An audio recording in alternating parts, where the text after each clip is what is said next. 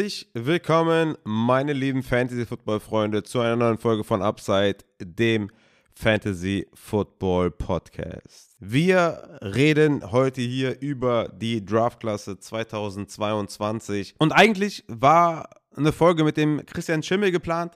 Das hat aber aufgrund von verschiedenen Sachen leider nicht geklappt, weshalb ich hier diese Folge alleine gestalte. Und ich will hier in dieser Folge ein bisschen auf die Draftklasse natürlich eingehen, vor allem aus Rookie-Draft-Perspektive. Und eines ist jetzt schon klar, bevor ich gleich dann noch ein paar andere Sachen sage. Aus Fantasy-Football-Sicht war es selten so wichtig, wo die Rookies landen. Es war selten, war eine Draftklasse so abhängig vom Landing-Spot. Das sollte jetzt schon, Spoiler Alert, der größte Takeaway sein. Ich habe mir noch keinen Titel überlegt für diese Folge, aber es wird sowas in die Richtung sein. Das Problem mit der Draftklasse 2022. Denn wie ich ja schon in den Fragen-Podcast-Folgen gesagt habe, dass die Wide Receiver-Dichte in der Breite ist gut, aber es ist ein Problem, dass es nicht High-End ist. Ja? Du hast keinen Chase, du hast keinen CD Lamp und dadurch hast du viele Spieler, die gut sind, wo sich aber keiner absetzt. Dadurch entsteht ein Risiko, dass du halt einen Jalen Rager pickst, dass du halt einen Henry Rux pickst, der jetzt natürlich wegen anderen Sachen jetzt aus der Liga geflogen ist, aber ja auch vorher schon nicht produziert hat. Und da stellt sich dann die Frage, wann pickst du den Wide Receiver oder wann pickst du den ersten Wide Receiver? Daran anknüpfend, das andere Problem dieser Draftklasse, die Running Back Position. Auch hier, Qualität nach Brees Hall ist meiner Meinung nach schwierig, was die Three-Down-Back-Qualität angeht. Wir haben mit Kenneth Walker natürlich jemanden, der ein richtig geiler Runner ist, keine Frage. Aber ist er jemand, der das Three-Down-Skillset hat? Ist er jemand, der in einer Franchise nicht nur Rushing Work sieht, sondern auch Receiving Work sieht? Und da habe ich große Zweifel, weshalb ich sage, dass Brees Hall halt meine klare Eins ist weil er der Einzige ist mit dem Upside, alle drei Rollen zu spielen in der NFL. Und jetzt kommt das Schwierige bei dieser Draftklasse, auch bei den Running Backs. Landing Spot. Landing Spot ist so schwierig, so schwierig. Wir haben so viele Teams, die einfach, also so gar keinen Need haben. Ne? Es gibt natürlich Teams, die haben vielleicht nur einen Rashad Penny wie die Seahawks, aber die haben halt Penny zurückgeholt. Haben noch Chris Carson unter Vertrag, sind ein Rebuild oder ja, also objektiv betrachtet ein Rebuild, nehmen die einen Running Back? Ich glaube nicht. Ja? Und die einzige Stelle, die wirklich richtig frei ist, sind die Houston Texans. Volume Kills, sagen wir immer, trifft auch hierzu. Sollte jemand zu den Houston Texans gehen? Wobei auch die sind ein Rebuild. Ich kann mir nicht vorstellen, dass sie da in den ersten zwei Runden einen Running Back nehmen. Aber who knows, ja? Wenn das passieren sollte. Wenn jetzt da ein, ein Isaiah Spiller hingeht, ja, der durchaus so eine Rolle einnehmen kann, ja, vielleicht eine Powerback-Rolle, eine First, Second Down-Rolle, vielleicht auch Third Down dann nicht unbedingt, ja. Davon haben wir natürlich viele. Aber der könnte wahrscheinlich so in der dritten Runde gehen oder was. Dann bin ich jetzt auch nicht übermäßig hyped oder so, ne? Abgesehen von den Houston Texans, die einen richtig geilen, geilen Spot haben, was die Volume angeht, haben wir eigentlich nur noch die Bills, die vielleicht sich sagen, okay, wir sind wenn wir jetzt noch einen Running Back holen, der richtig krass reinpasst, dann sind wir auf einem verdammt guten Weg. Ne? Und also es kann sein, dass, dass das Front Office so denkt, ja? dass man sagt, okay, mit Singletary haben wir einen ganz passablen, aber wir brauchen einen, wir brauchen einen richtigen Banger, der, den wir den Ball geben, wo wir wissen, okay, ähm, den können wir vertrauen auf, auf Passing Down, den können wir vertrauen an der Goal-Line. Und das wäre für mich ein Brees Hall. Der ist natürlich nicht das Receiving Upside von einem Najee Harris hat oder sowas, aber mitbringt. Ja? Ähm, ist kein Elite-Pass-Empfänger, aber der hat schon mehr Qualität als ein Singletary. Und sollte der zum Beispiel zu den Bills kommen, dann haben wir da, haben wir da wirklich, ne? Dann haben wir da wirklich jemanden, wo wir sagen, das, das könnte ein First Overall sein in Rookie Drafts. Abgesehen davon, sollte das nicht eintreffen, ne? sollten die Bills in den ersten drei Runden keinen Running Back nehmen, wo man sagt, okay, der wird auf jeden Fall Singletary ablösen, haben wir ein massives Problem. Und dann haben wir noch gar nicht über die Quarterbacks geredet, ne? die natürlich eine absolute Wildcard sind. Und das, darum soll es gehen in dieser heutigen Folge. Ich möchte mit euch so ein bisschen die Draftklasse nochmals ein Overview geben. Und ich dachte mir, vielleicht machen wir das am besten anhand eines Rookie Mock Drafts und ich werde hier natürlich einen Superflex Rookie Mock Draft mit euch machen. Nur mal kurz das, ja, so die erste Runde mal durchgehen, was so passieren kann, wo ich die Spieler sehe, was vielleicht auch ein Landing-Spot sein könnte, um euch so nochmal auf die, auf die Draftklasse einzustimmen. Bevor wir das aber tun, behandeln wir noch zwei Sachen. Zum einen habe ich da eine Maybach-Frage vom guten Sanu. Und zum anderen will ich da noch will ich euch noch mal kurz etwas in eigener Sache zu Upside noch mal kurz schildern. Aber kommen wir erstmal zur Frage von Sanu. Der fragt: Hey, habe zwei Fragen zu eurem Vorgehen beim Rookie Draft. Vielleicht hat Rafa auch Lust, im Podcast kurz auf die beiden Fragen einzugehen. Sollte im Rookie Draft immer rein nach Value gedraftet werden oder sollen die eigenen Needs stärker mit einbezogen werden? Und dann fragt er noch, wenn die Needs mit einbezogen werden, wie viel Value sollte man maximal für diese aufgeben? Ist, glaube ich, eine spannende Frage, gerade dieses Jahr, weil der Landing Spot noch nie so entscheidend war. Ne? Vor allem auch bei den Running Backs. Und auch bei den Quarterbacks, gerade wenn wir Richtung Superflex gucken, war es, glaube ich, noch nie so wichtig, ob jetzt wirklich ein Quarterback in den Top 10 geht, welchen Spot er bekommt, bleibt er nochmal ein Jahr sitzen. Also, es war noch nie so schwierig, ne? Und generell gilt natürlich, man sollte immer nach Value draften.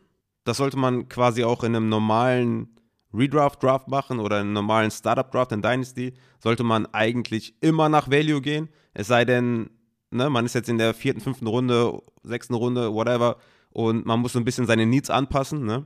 Das sage ich auch immer, ne? MIPA, Most Impactful Player Available für dein Team. Meiner Meinung nach immer sehr wichtig. Aber man sollte natürlich immer nach Value gehen, weil Value, Wert, immer größer Need, weil, also gerade natürlich auch im Rookie-Draft, äh, weil klar, also selbst wenn du jetzt irgendwie einen krassen Running Back Need hast. Gut, wir haben jetzt hier Brees Hall, da müssen wir abwarten, wo er landet. Aber wir haben natürlich jetzt hier einen Brees Hall, den man durchaus an 1 nehmen kann. Da würde ich niemanden blamen. Aber sagen wir mal, du bist jetzt irgendwie im Rookie Draft, hast jetzt so eine unschöne Draft-Position 1.7, 1.8 oder so, ja. Und Brees Hall und Kenneth Walker, die glaube ich schon auch sich absetzen von den anderen Running Backs, sind jetzt vom Board und du hast halt einen Running Back Need, ja dann kannst du keinen Isaiah Spiller nehmen oder Rashad White oder Jerome Ford oder wer auch immer da jetzt irgendwie an der Reihe ist, dann musst du meiner Meinung nach halt einen von den Wide Receivers nehmen, weil wir haben halt so eine, wir haben halt eine Top 6, das hatte ich auch schon vor Wochen gesagt, dass ich das so empfinde, mit Drake London meiner Meinung nach schon klar in der 1, aber dahinter, ne, Jameson Williams, Olavi, Pickens, Burks, Wilson, die sind für mich schon sehr, sehr dicht beieinander und bringen alle natürlich auch viel Upside mit. Ähm, und da ist meiner Meinung nach, kannst du da keinen dieser unterklassigen Komplementär-Bags nehmen, wie ein Isaiah Spiller, der so ein Powerback ist.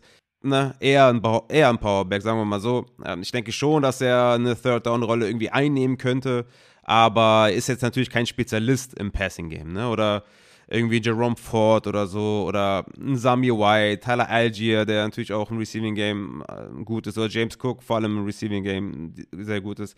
Aber du kannst meiner Meinung nach, wenn du wirklich jetzt, also ich finde eigentlich 1,7, 1,8 ist ein gutes Beispiel, um das zu erklären.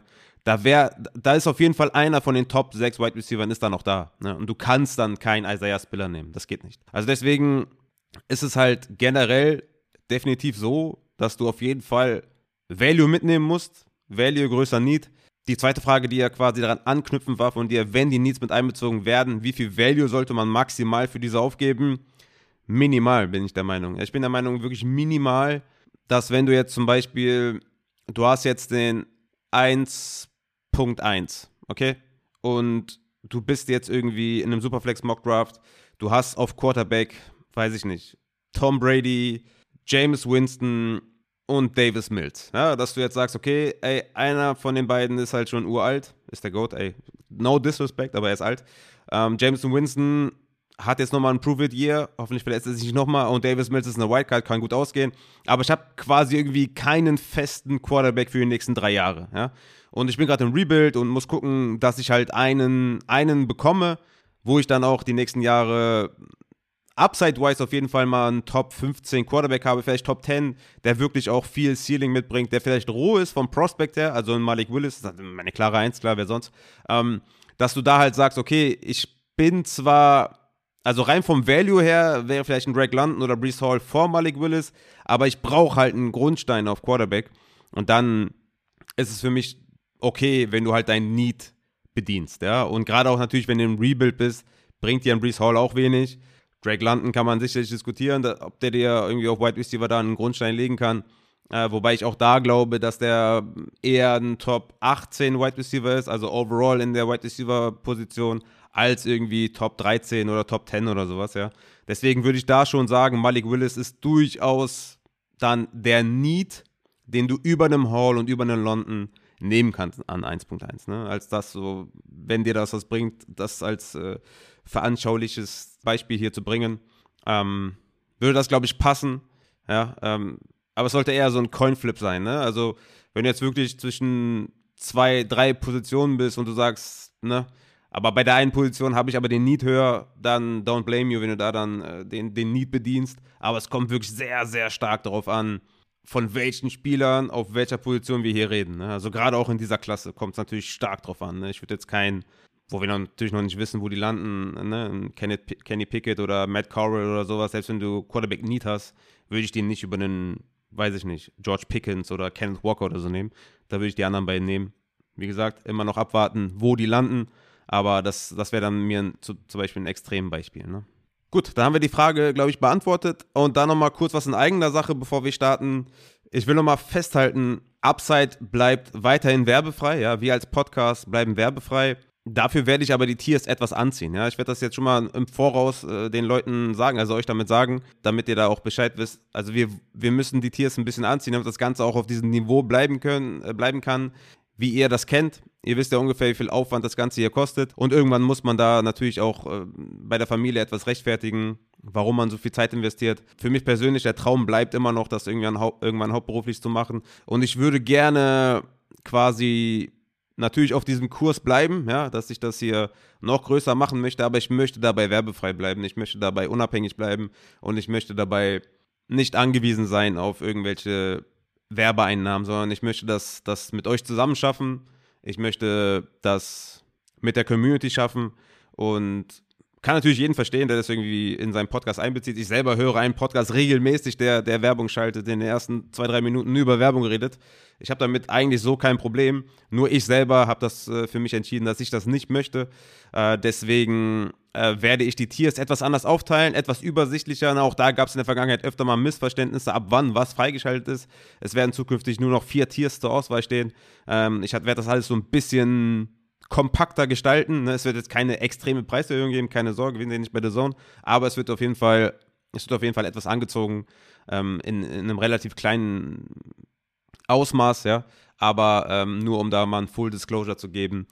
Upside bleibt werbefrei, aber wir müssen die Tiers ein bisschen anpassen. Stay tuned auf jeden Fall. Ich werde es, weiß ich nicht, vielleicht nächste Woche mal, mal auf, auf Patreon dann posten, da werdet ihr es auch sehen. Momentan, ne, die Dynasty Rankings sind eh im 5-Dollar-Tier, deswegen sehe ich da jetzt keinen Grund, das irgendwie jetzt unbedingt anzupassen, aber zum Beispiel werde ich die, die, den DM-Service in den Dynasty-Tier, in das Dynasty-Tier packen zum Beispiel. Also stay tuned auf jeden Fall. Das soll auf jeden Fall schon mal gesagt sein, dass wir hier komplett werbefrei bleiben und über Crowdfunding das Ganze hier ans Limit bringen wollen. So, genug gelabert.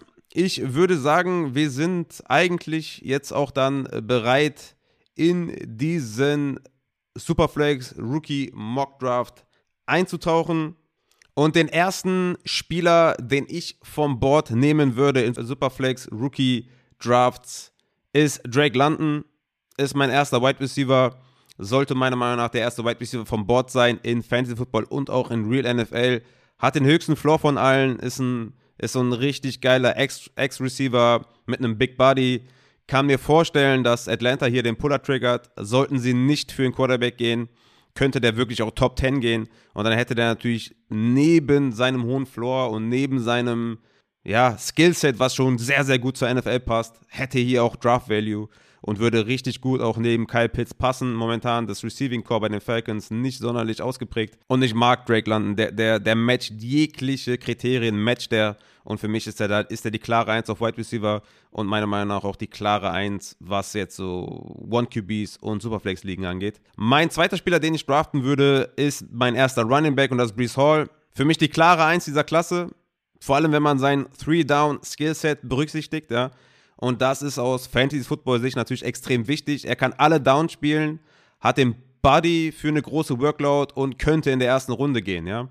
Das ist natürlich auch sehr wichtig. Wir haben hier wenig Running Backs, die, wo ich mir vorstellen kann, dass sie in der ersten Runde gehen. Und Brees Hall ist jemand, der regelmäßig zu den Bills gemockt wird, ja. Ähm, das hat, glaube ich, so vor drei Wochen oder so angefangen, dass Brees Hall zu den Bills gemockt wird. Und da könnte er ziemlich schnell eine Three-Down-Back-Rolle einnehmen. Und er wäre wirklich jemand, der sich absetzt dadurch, dass er halt dieses Skillset mitbringt, auch im Receiving Game mitbringt, was jetzt zum Beispiel in Kenneth Walker leider nicht mitbringt, auf den ich dann gleich komme. Aber für mich sind Drake London und Brees Hall Stand jetzt in Superflex Drafts die ersten beiden vom Board. Und dann kommt der erste Wide Receiver mit Malik Willis. Willis dürfte der athletischste Quarterback in der NFL immediately sein, wahrscheinlich nach Lamar Jackson, aber er dürfte Top 3, Top 4 direkt sein, immediately. Hat eine richtig geile Size, ist 1,85, 97 Kilo. 2020 mit 14 Rushing Touchdowns, 2021 mit 13 Rushing Touchdowns. Es ist einfach so, seine Armstärke und extrem gute Mobilität geben dem ein so großes Upside, ne, dass ich über den vermeintlich, vermeintlich niedrigen Floor als Passer auf jeden Fall hinwegsehen muss. Und meiner Meinung nach ist sein Rushing Floor alleine schon ausreichend, dass er in der NFL Fuß fassen kann. Auch hier wird es natürlich spannend, wo er dann schlussendlich landet. Ja. Geht er in den Top 10? Geht er zu Carolina, Giants, Seattle? Oder geht er sogar Top 5 ja, mit Detroit oder Houston? Oder fällt er raus aus den Top 10 und kriegt irgendwie bei den äh, Pittsburgh Steelers oder so einen Platz? Was ich nicht glaube, weil je näher wir zum Draft kommen, desto größer wird natürlich der Hype. Ne? Und der erste Hype war ja die Combine, wo ich euch gesagt habe, jetzt ne, ist der erste Zeitpunkt, eure Rookie-Picks äh, zu traden und dann wirklich am Draft Day, wenn dann Malik Willis vielleicht Top 5 geht, dass man den da dann äh, gut traden kann. Ne? Weil der ist alles andere natürlich als ein sicheres Prospect für die nächsten fünf Jahre. Auch wenn ich den jetzt hier an 1.3 habe, ist natürlich auch der Draftklasse geschuldet, ja. Insgesamt natürlich auch der ganzen Draftklasse geschuldet. Hätten wir jetzt hier noch mehr Runningbacks, die von Tag 1 an produzieren können, egal wo die landen, ja, die jetzt nicht so extrem abhängig vom Landing-Spot sind, dann äh, würde der auch sogar auch in Superflex-Ligen etwas fallen, weil er natürlich auch jetzt, äh, ja, wo es nicht gegeben ist, dass der in der NFL funktioniert. Aber wie gesagt, ich denke, er wird Top 10 gehen. Die Frage ist, geht er eher Top 5 oder Top 10? Und dann ist natürlich die Frage, wo genau landet er? Sitzt er noch ein Jahr?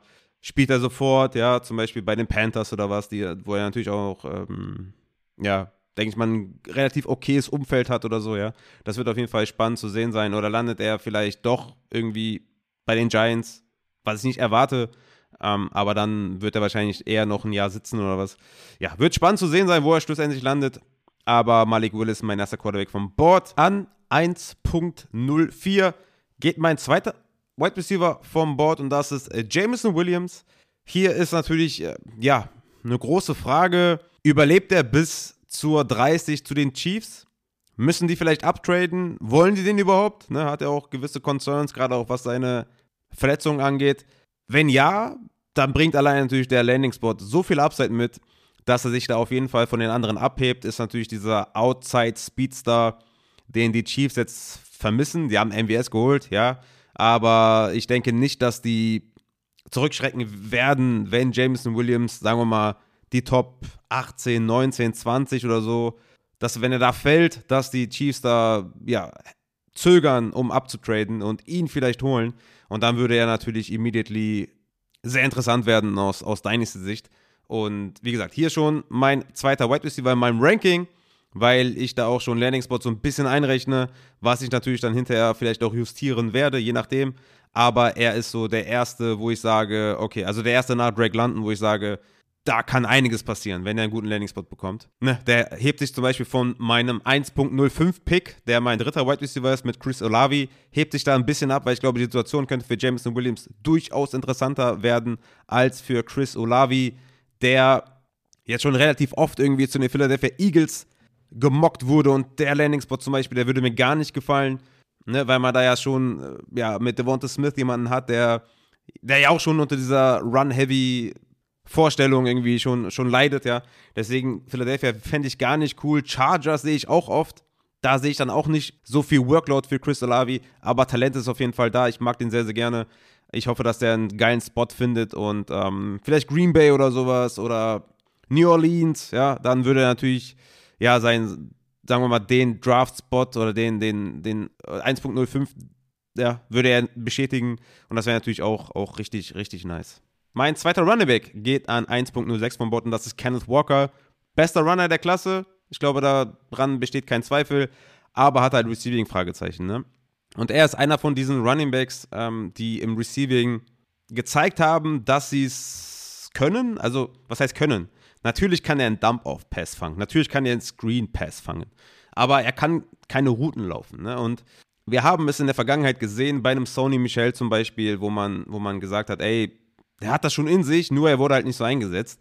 Dann kam er in die NFL und wir haben es gesehen, ja, er hat es nicht in sich. Ja? Also man, manchmal versucht man einfach bei den Spielern doch noch so Attribute zu finden, wo man sagt, er kann es eventuell in der NFL zeigen, aber wenn man es quasi so lange in, in, in, äh, im College nicht gesehen hat, wüsste ich nicht, warum man das auf einmal in der NFL sehen sollte. Und Kenneth Walker wurde halt wirklich im Receiving Game sehr, sehr rar eingesetzt. 5% Target Share in seinem letzten Rookie-Jahr.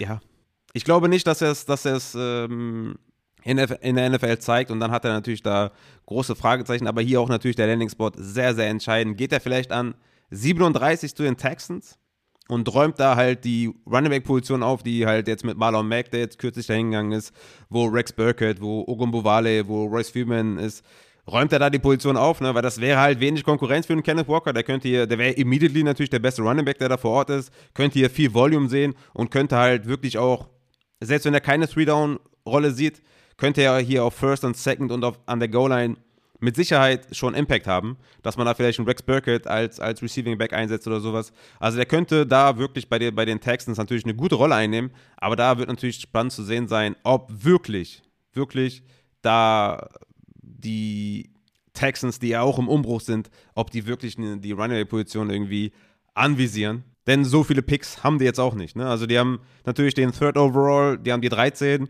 womit sie natürlich sehr, sehr viel anfangen können, vielleicht auch irgendwie downtraden können da auf jeden Fall defense-wise sich gut betätigen können. Dann haben die die 37, der halt oft spekuliert wird, dass sie da vielleicht einen Running Back nehmen können. Aber dann haben sie noch die 68, 80 und dann gehen wir schon wieder in die vierte Runde.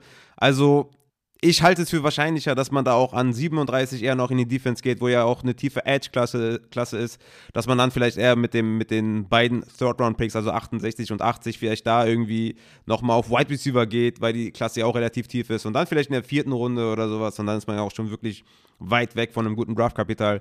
Also ich glaube nicht, dass, ähm, dass die Texans da primed sind, irgendwie früh einen Running Back zu nehmen. Ich denke eher, dass sie da, ne, wie gesagt, mit Mac und mit Ogumbowale und mit Rex Burkett ja, die werden da irgendeinen Mischmasch machen. Vielleicht, klar, holen sie noch mal einen in der vierten Runde oder was, der irgendwie interessant sein könnte. Oder vielleicht ein Isaiah Spiller oder so. Wie gesagt, ich sag irgendwie total oft Isaiah Spiller, aber der ist der erste Name, der mir einfällt. So. Ähm, der durchaus irgendwie eine, eine, kleine Komplementärrolle einnehmen kann. Oder vielleicht holen sie da irgendwie einen James Cook oder sowas, ja, der ein, ein Receiving Back ist oder so. Und dann Kyron Williams, den ich jetzt irgendwie ganz weit weg vom Board habe nach seinem schlechten Testing. Ja, sowas irgendwas, ja. Deswegen, ich bin da sehr skeptisch, dass sie da auf jeden Fall was auf der Running Back Quarterback-Position früh tun und uns da aus Fantasy-Sicht einen äh, großen Gefallen tun werden. Mein nächster an 1.07 ist jetzt mein vierter Wide Receiver. Das ist George Pickens. Und man kann so ein bisschen, ne, also Chris Olavi ne, war ja mein dritter Wide Receiver, George Pickens mein vierter Wide Receiver. Ne, Traylon Burks kommt dann gleich noch und Garrett Wilson kommt dann noch. Also das, wie gesagt, das ist diese Top 6, wo es halt wirklich wichtig ist, wo die landen. Ne? Ob das jetzt die Saints werden, ob das die Packers werden, wo natürlich dann wirklich auch Targets frei sein werden. Oder ob sie ne, zu den Chargers gehen, was, was natürlich in Real Life gesehen geil ist, aber wir wollen natürlich Fantasy-wise, wollen wir Volume sehen, wollen wir Targets sehen. Und da sehe ich einfach ne, die, die Eagles, die Chargers nicht als so sexy. Da fände ich das schon geiler, wenn man New Orleans hat oder wenn man Green Bay hat Kansas City hat. Ja, das ist natürlich dann eine andere Nummer. Oder vielleicht auch die Lions, ja, an 32, da, wenn die da nochmal auf Wide Receiver gehen, who knows. Aber das ist dann halt diese Top 6 Wide Receiver Kategorie. Olavi, ne, meine drei, Pickens, meine vier, Traylon Burks und Gary Wilson auf 5 und 6. Und tatsächlich habe ich nur an 1.08 den zweiten Quarterback mit Desmond Ritter Ähm, gehen wir vielleicht doch weiterhin chronologisch vor. Also George Pickens, mein 1.07 und ein, an 1.08, kommt dann erst der zweite Quarterback, was natürlich einiges über diese Klasse verrät. Ich glaube, letztes Jahr hatte ich, glaube ich, auf den Top 4 Positionen nur Quarterbacks. Ähm, und dieses Jahr ne, Malik Willis 1.03, Desmond Ritter, mein zweiter Quarterback, an 1.08. Ist so ein Alex Smith Type of Quarterback. Ist ein guter Runner, ne? Die 40 Yard Dash in 4,52 gelaufen. 97. Percentile ist das, ein Burst Score von 126,5, 94. Percentile. Also, das ist schon ordentlich, ne? Und auch hier könnte der Landing-Spot natürlich sehr, sehr entscheidend werden, ja. Weil, keine Ahnung, geht der erst irgendwie in den Top, Top 20 vom Board oder so und, und, und landet dann irgendwie bei den Steelers oder geht er halt wirklich früh an 8 zu Carolina, ne? Der hat ja eine Verbindung zu Matt Rule, ne? Und die Chance besteht, dass der da landen kann und dann ist der natürlich immediately ein Top 6 Pick. Ja, dann würde er klettern, wie gesagt, ist jetzt an 1.08, dann würde er schon nochmal hochgehen und die anderen Wide Receiver da ein bisschen verdrängen und dann 1.06, 1.05. Ne? Und dann, wenn man hier nach Need gehen würde, zum Beispiel auf Quarterback, kann man, kann ich mir auch vorstellen, dass man den vielleicht auf 1.04 vielleicht pickt in, in Superflex, Rookie Drafts oder was, ja. Weil der hat einen sehr, sehr hohen Floor und hat sogar noch Rushing Upside. Also da könnte ich mir dann schon schön reden, dass das wirklich eine, eine ordentliche Destination ist mit einem guten Talent. Wie gesagt, für mich so ein Alex Smith Type-Off Type -off und Alex Smith war ja auch ein relativ passabler Quarterback. Ne? Alex Smith war ein etwas schlechterer Runner, aber so insgesamt das Quarterback-Paket sehe ich bei, bei Alex Smith. Und genau, und jetzt kommen wir halt zu 1.09, 1.10. Da habe ich halt Traylon Burks und Gary Wilson, meine Wide Receiver 5 und 6. Wie gesagt, ich finde die alle gut. Es ist keiner Elite für mich, bis auf Drake London, der da rein steppen kann. Aber sonst Wide Receiver 2 bis 6 bei mir. Relativ eine Suppe, natürlich hier und da ein paar Coinflips, aber Landing Spot wird aber meiner Meinung nach entscheidend sein, wo die landen. Und ja, so habe ich dann quasi Top 10 Picks zusammengewürfelt und komplettiere das quasi an 1.11 mit dem dritten Quarterback. Und bei mir ist der dritte Quarterback Kenny Pickett. Ich habe sehr oft gesehen, dass der nicht mehr irgendwo Top 5 ist. Bei mir ist er Top 3 ist meiner Meinung nach so ein Andy Dalton mit kleinen Händen. Ja, wissen wir alle, Kenny Pickett ist derjenige mit den kleinen Händen. Hat vielleicht das geringste Upside von allen, aber halt einen relativ hohen Floor und könnte ihn in der ersten Runde auf jeden Fall äh, vom Bot äh, gehen sehen in Real Life und dann könnte er auf jeden Fall einen ne, Erstrunden-Pick gerechtfertigen in Superflex ligen. Auch er ist jetzt nicht das beste Talent, was man sich vorstellen kann. Ne? Klar, diese Klasse strotzt halt nicht davor und das muss man natürlich einberechnen. Aber er könnte wirklich jemand sein, der über die nächsten Jahre Starter ist. Ist auch ein relativ guter Athlet, relativ mobil, ne? 4-7-3 gelaufen beim Fordiata. Ist jetzt kein krasser Scrambler, aber halt wirklich, ne, so Mahomes, Burrow Type of Rusher. Bin gespannt auf jeden Fall, wie der sich dann auch macht, ne?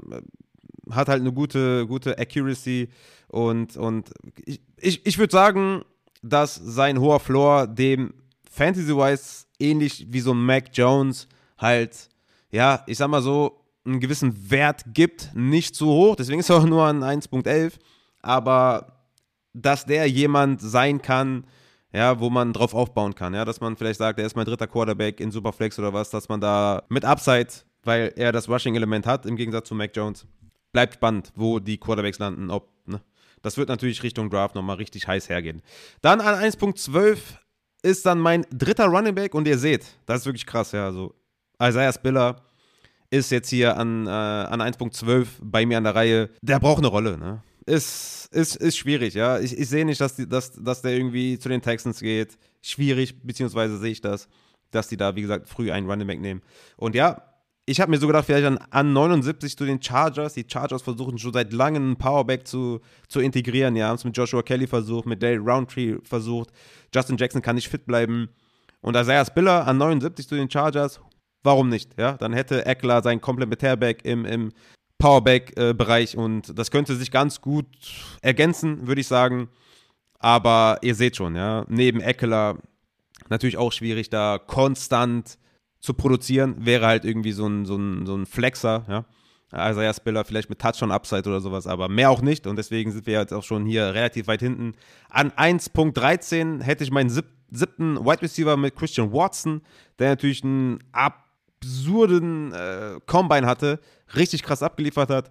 Der wird natürlich aufgrund seiner Athletik, seiner Größe, diese Speed-Kombination, hat der natürlich massiv Upside, aber ist natürlich auch roh, ja. Verliert hin und wieder natürlich auch irgendwie, wird aus der Route gedrängt und so. Das, ist, das sind alles Fragezeichen natürlich, aber wir sind jetzt hier auch schon in, in der zweiten Runde quasi an 1.13. Ist auf jeden Fall jemand mit Upside, deswegen habe ich ihn auch auf Wide Receiver 7. Würde ich jetzt hier, keine Ahnung, ne? man, man hätte jetzt ja noch andere Wide Receiver, aber er ist der letzte, wo ich sage, nach den Top 6, wo ich sage, ey, da lohnt sich das wenigstens, den Pick zu investieren, weil das könnte was werden.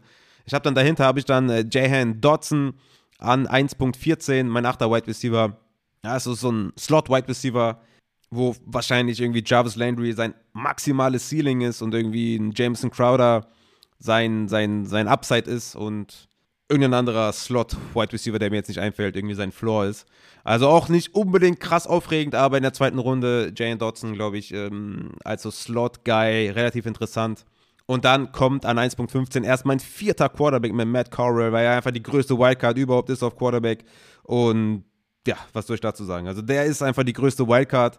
Könnte richtig geil werden, aber ja, es ist eher wahrscheinlicher, dass es nichts wird. Deswegen Mal abwarten, wo der dann auch landet. Ja, geht der in der ersten Runde, geht der in der zweiten, dritten, vierten, dann wird sich das alles von selber klären. Ne? Dann muss ich gar nicht mehr gucken, ist der mein vierter Quarterback, sondern, oder ist ein 1.15, dann ist er halt, äh, weiß ich nicht, an, an 3.5 oder so. Ja, das ist eh egal. Ähm, aber so wird sich das dann halt zeigen, wo die dann gehen und an 1.16 und dann, glaube ich, könnten wir auch hier den, den äh, Draft beenden. Mein vierter Running Back mit Rashad White, wo ich noch Hoffnung habe, dass der Wobei ich ja eben gesagt habe, man soll dann nicht irgendwie irgendwas rein interpretieren, was man nicht sieht. Aber bei Rashad White sehe ich schon so ein paar Three-Down-Elemente. Ist dann im Endeffekt wahrscheinlich eher mehr ein Receiving Back als irgendwie ein, als ein richtiger Runner. Aber die Hoffnung stirbt zuletzt. Aber wie gesagt, ist auch meine 1,16, mein vierter, mein vierter Running Back. Ja, da ist es dann auch eh alles nur noch Dart Throws. Ich glaube, zusammenfassend wird es einfach super, super, super wichtig, wo die ganzen Spieler landen, wo vor allem dann auch die Wide Receiver, wie gesagt, nach Drake landen, diese Top 2 bis 6. Je nach Fit klettern die oder fallen die und auf Running Back natürlich eklatant. Ja, also auf Running Back wird es eklatant, weil ich hatte es ja schon mal in der letzten Folge so ein bisschen angerissen. Ich sehe hier nicht wirklich äh, Franchises, die, die hochgehen werden für äh, einen äh, Running Back oder die irgendwie abgesehen irgendwie von der, von der dritten, vierten, fünften Runde irgendwie einen Running Back adressieren. Wie gesagt, die Buffalo Bills könnten noch ein Puzzlestück gebrauchen mit äh, Brees Hall oder die Texans könnten wirklich auch viel Volume bieten für einen Running Back. Die Chargers könnten einen Powerback gebrauchen. Die Cardinals könnten einen, könnten einen James Cook vielleicht gebrauchen als Receiving Back. Die Seahawks vielleicht noch irgendwie, ne, wie gesagt, haben Penny zurückgeholt, haben noch Chris Carson im Roster. Da kann ich mir auch schwer vorstellen. Aber wie gesagt, abgesehen von Brees Hall und Kenneth Walker sehe ich eher Komplementärrollen und dann ein, ein Team, Kansas City Chiefs, sehe ich immer wieder, dass die, dass die, dass die an 62 einen Running Back nehmen. Und das wäre natürlich sehr, sehr, sehr, sehr sneaky. Ja? Wenn, wenn, wenn Kenneth Walker an 62 zum Beispiel zu den Chiefs geht, dann bringt er wirklich, dann hat er viel Upside. Ja? Also wenn sie sagen, ey, CH, so schön und gut, wir haben nicht in der ersten Runde genommen, aber das wird nichts mehr, ne? Wir haben ja Rojo geholt, irgendwie als, als Versicherung oder als, als, als, weiß ich nicht was. Aber wenn die wirklich sagen, wir, wir holen an 62 einen Running Back und, und das wird dann Kenneth Walker, dann, ja, dann, dann hat das wirklich Gewicht. Abgesehen davon äh, sehe ich sehr, sehr wenig Teams irgendwie, die, die so eine richtig geile Rolle haben. Bills, Texans, Chiefs als Wildcard für, für einen guten Spot. Aber sonst ähm, bräuchte halt wirklich diese Klasse halt diesen absoluten geilen Landing-Spot, um zu produzieren. Das gibt es halt leider nicht. Und deswegen würde ich sagen, haben wir das, glaube ich, abgerundet. Haben hier einen schönen Superflex Mockdraft, glaube ich, gemacht. Wie gesagt, versucht am besten eure Top-Picks gegen Spieler zu traden. Ja? Ich habe zum Beispiel letztens auch wieder gesehen, dass jemand den 1.01 gegen AJ Brown getradet hat was natürlich sehr, sehr geil ist für den AJ Brown oder den neuen AJ Brown-Besitzer. Das sind so Trades, die ihr anvisieren müsst, ja, oder den 1.5 gegen DK Metcalf oder so. Oder 1.4 gegen Antonio Gibson, der vielleicht ein bisschen Leverage verloren hat oder so, ne? Also ihr müsst gucken, dass ihr eure, dass ihr eure Picks loswerdet, weil die Klasse meiner Meinung nach, also diesen schlechten Eindruck, den ich hatte, hat sie leider bestätigt. Und ich habe genau eine Draft-Folge bisher gehört. Das war Saturday Kick mit Christoph äh, Kröger. Und die war ja wild. Na, da ging es um Running Backs, ja, absolut wild. Also jeder hatte was anderes, jeder hat was anderes gesagt zum Spieler, jeder hatte andere Evaluationen, kreuz und quer. Ja, und das hat es eigentlich ziemlich gut bestätigt, was ich schon äh, vor Wochen gesagt habe zu der Draftklasse. Und ich kann euch nur sagen, nutzt jeden Hype aus. Ja? Nutzt jeden Hype aus. Der erste war die Combine, ja? da, da gab es einen guten Hype. Und der nächste wird halt kurz vorm, kurz vorm Draft. Es werden, die Quarterbacks werden wieder höher gehandelt, als sie wirklich gut sind, ja. Es werden Wide Receiver, ne, wie ein, wie ein Christian Watson oder wie, wie, ein, wie ein Dodson oder ja, vielleicht auch ein Rashad White auf Running Back, die werden, die werden noch gepusht, ja, auf den verschiedenen Plattformen, weil natürlich auch die Leute ihr Geld verdienen damit, indem sie natürlich Mockdrafts machen. Und das wird halt, ne, wie ein Lauffeuer sich verbreiten und dann entsteht Hype und dann, und dann, ne, das ist dann quasi die zweite Welle, wo ihr eure Picks äh, traden müsst, weil die Gefahr, dass man anstatt irgendwie einen AJ Brown oder DK Metcalf draftet an 1.56, 1.67 oder was, halt dann doch eher einen Jane Rager, Henry Rux pickt oder so. Ne? Die Gefahr ist da, deswegen nehmt die Real-Life-Spieler, wo wir wissen, was sie sind, wo wir wissen, was wir haben und holt euch die lieber, als irgendwie diesen Gamble einzugehen im Draft. Ist mein Approach, ist mein Vorschlag an euch. Ob ihr es umsetzt, wie ihr das seht, ist dann natürlich euch überlassen. In diesem Sinne würde ich sagen, wir haben es soweit ähm, komprimiert auf 16 Picks. Ich glaube, danach wird es halt noch wilder. Ja? Man könnte jetzt hier noch, ich habe schon ein Big Board, ähm, ich könnte jetzt hier noch, noch ein paar Spiele mehr aussagen, aber ach stimmt, an, an der Stelle vielleicht nochmal der Hinweis, Dynasty Rankings sind abgedatet, ne? mit allen Free Agency Auswirkungen, noch ohne Rookies ich könnte das eigentlich demnächst mal einpflegen, weil ich schon relativ weit bin, auch in meinem Overall-Board und ich habe eigentlich so gut wie alle Running Backs, Wide Receiver und Quarterbacks durch. Tight End bin ich noch nicht so gut bewandert, ehrlich gesagt. Die muss ich noch evaluieren, äh, so richtig, um die auch dann zu ranken und dann in die Overall-Rankings mit einzupflegen. Ne? Ähm, die werden natürlich auch in den normalen äh, Tight End, Running Back, Quarterback, Wide Receiver Ranking zu finden sein. Äh, deswegen muss ich das natürlich auch nochmal äh, evaluieren. Aber wie gesagt, zu der Free Agency oder Post-Free Agency, die Auswirkungen habe ich alle drin. Die Rookies folgen, deswegen check Patreon. Natürlich dann demnächst auch die, die neuen Tiers. Wie gesagt, es wird nichts Wildes. Ich wollte es nur, nur schon mal für, für, die, für die Hartgesottenen hier schon mal, äh, schon mal sagen. Ja. Und auch da, egal was für Änderungen kommen, solltet ihr in einem bestimmten Tier jetzt sein und das Tier wird es dann nicht mehr geben, bleibt euer Tier natürlich so, wie es ist. Es wird da, ihr werdet da, werdet da jetzt nicht irgendwie rausgeschmissen oder so, sondern ihr behaltet natürlich euer Tier. Und ja, in diesem Sinne würde ich sagen, danke fürs Zuhören. Ich glaube, wir sind da soweit auch am Ende und ich wünsche euch noch eine schöne Woche. Viel Spaß. Nächste Woche haben wir dann hoffentlich einen richtig geilen Gast und haut da rein.